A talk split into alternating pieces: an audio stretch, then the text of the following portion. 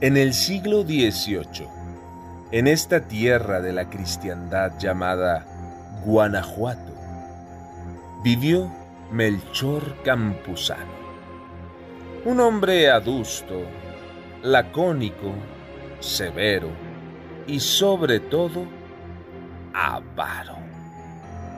La historia que ha llegado hasta nosotros dice que en una época fue un hombre bueno y piadoso, pero ciertos hechos lo hicieron cambiar su conducta y volverse cruel, por lo que aún está pagando sus culpas.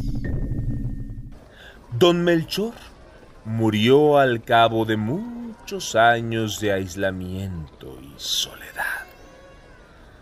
A su funeral, acudieron tanto la aristocracia como la gente humilde del pueblo.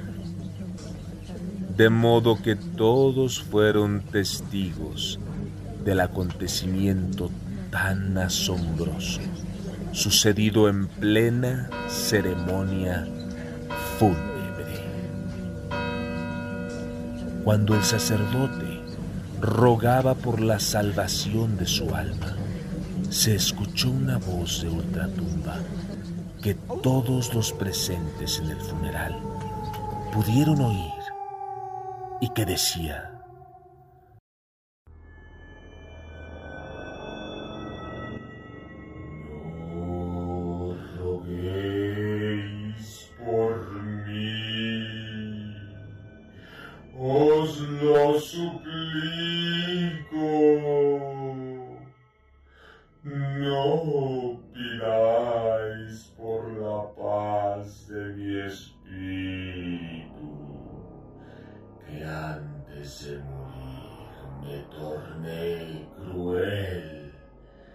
mas yo mismo purgaré mis penas, suplicando la clemencia de quienes ofendí. Y vagaré por las calles sin descanso alguno, que se me conceda el perdón de la divina providencia.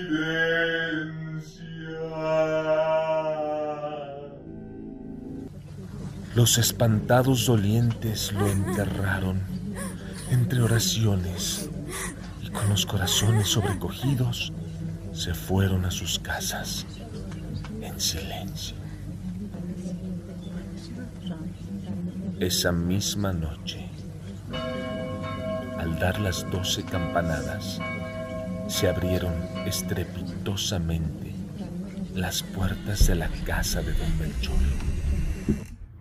y de ellas salió una carroza en llamas.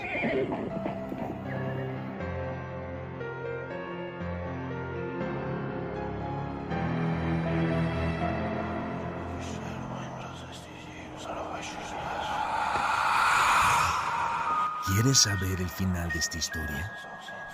¿Te atreves a leerla?